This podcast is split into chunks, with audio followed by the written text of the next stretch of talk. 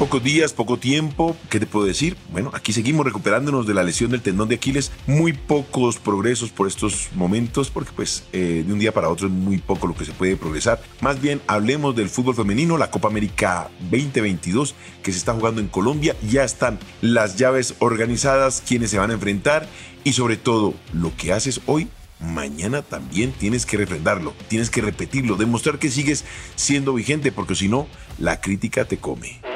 Footbox Colombia, un podcast con Oscar Córdoba, exclusivo de Footbox.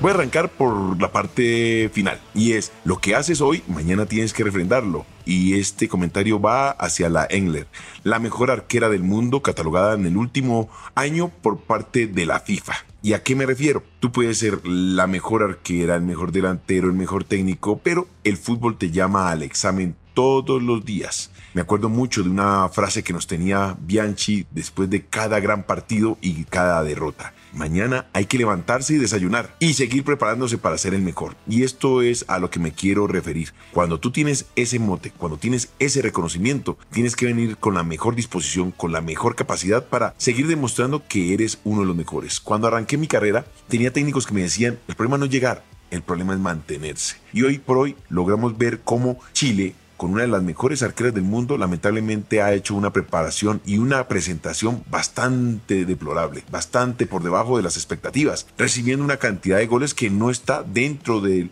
de pronto número ideal para uno de los mejores arqueros del mundo o mejores arqueras del mundo. En este sentido, también me quiero referir a esta Brasil, Brasil que se está demostrando como una selección muy poderosa que línea por línea demuestra que es superior a todas las selecciones del continente, pero que al final del ejercicio solo lo resuelve si hace las cosas bien en la final. Sabemos que va a enfrentar a una Paraguay en la semifinal y se va a enfrentar Colombia con Argentina. Dos equipos que se conocen muy bien y que al final del ejercicio han tenido dos partidos de preparación en Barranquilla, se han enfrentado, estoy hablando de Colombia y Argentina, y han sacado dos empates. En uno, dos por dos, y en este segundo partido fueron 0 por 0. Este es un momento totalmente distinto. Se maneja la presión de una semifinal que aquella que venza va a tener la posibilidad de pasar a la gran final y enfrentar supuestamente a esta Brasil encopetada de gran rendimiento, de gran capacidad, que nos está demostrando que está dos y hasta tres escalones por encima del resto del continente. Vemos jugadoras con un nivel técnico superlativo que muy difícilmente las pueden igualar en otras latitudes. Solamente podríamos comparar a esta Brasil llevándola a una competencia en la Eurocopa de Naciones. Ahí sabríamos de qué manera las podríamos medir. Pero Volvemos al partido Colombia contra Argentina. Dos selecciones muy parejas que en este caso Colombia como local pues seguramente va a tener ese envío anímico que le permite llevar desde la tribuna ese canto alegre de parte de la hinchada para poder acercar a la selección colombiana a un triunfo más radical. Hemos visto una selección Colombia contundente, no dejó ningún tipo de duda su presentación ante Chile, donde le marcó cuatro goles y pudieron haber sido muchos más. Creo yo que Colombia se sintió conforme con el resultado y le quitó el pie al acelerador, entendiendo que al frente tenía una selección muy débil que no le iba a hacer ningún tipo de daño. En este orden de ideas va a enfrentar a una Argentina que viene de menos a más, no nos olvidemos que perdió en su primera presentación contra Brasil, un partido totalmente fuera de contexto o más bien normal dentro de lo que Brasil presentaba como primera presentación y Argentina ese nerviosismo que podía enfrentar en ese primer partido del torneo. Pero hemos visto una Argentina que ha ido creciendo en su funcionamiento y sobre todo en sus fortalezas mentales y físicas. Es un equipo bastante aguerrido y eso es lo que más me preocupa.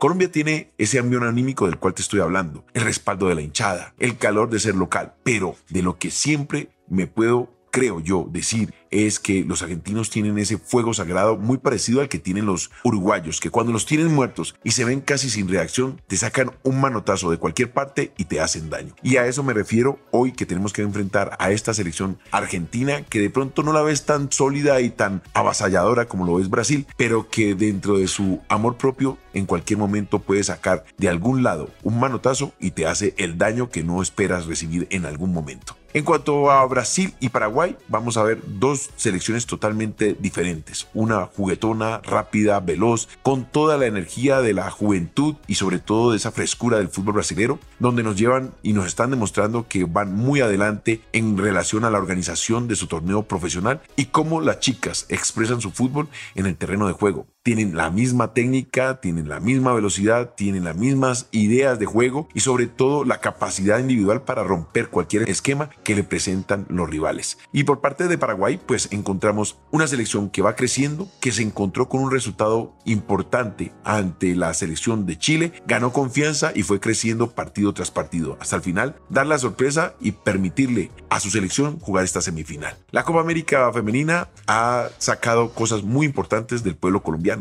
el seguimiento por parte de diferentes de las diferentes ciudades donde se están jugando los partidos de eliminación. Por ejemplo, Cali y Armenia encontró que en un 75% de la ocupación hotelera se logró gracias a la realización de la Copa América dentro de estas ciudades. Esperemos cómo reacciona Bucaramanga, que va a ser la ciudad anfitriona de la final de la Copa América femenina.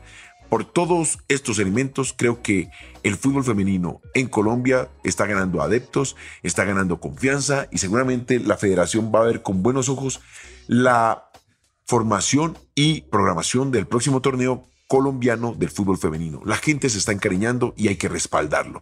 Ahora lo que viene es animar a esta selección Colombia, es nuestra selección, a darle todo el apoyo desde las tribunas y entender que las chicas son Colombia en esta Copa América. Con mis compañeros de Sudamérica estuvimos hablando de cómo la hinchada castiga rápidamente y olvida las gestas de los jugadores en el terreno de juego.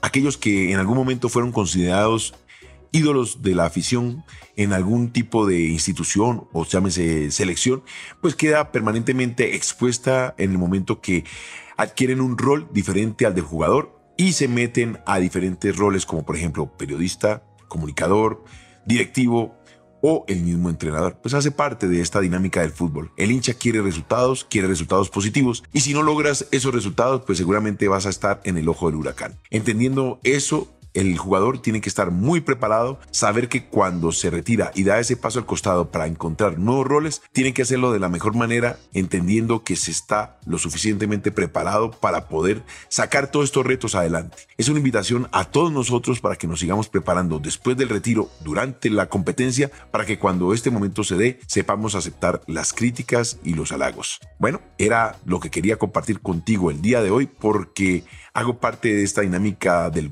mundo del fútbol, de la cual no me quiero alejar, me siento contento, conforme, disfruto de lo que hago y que realmente la gente entienda con madurez aquello que expresamos en ciertos momentos.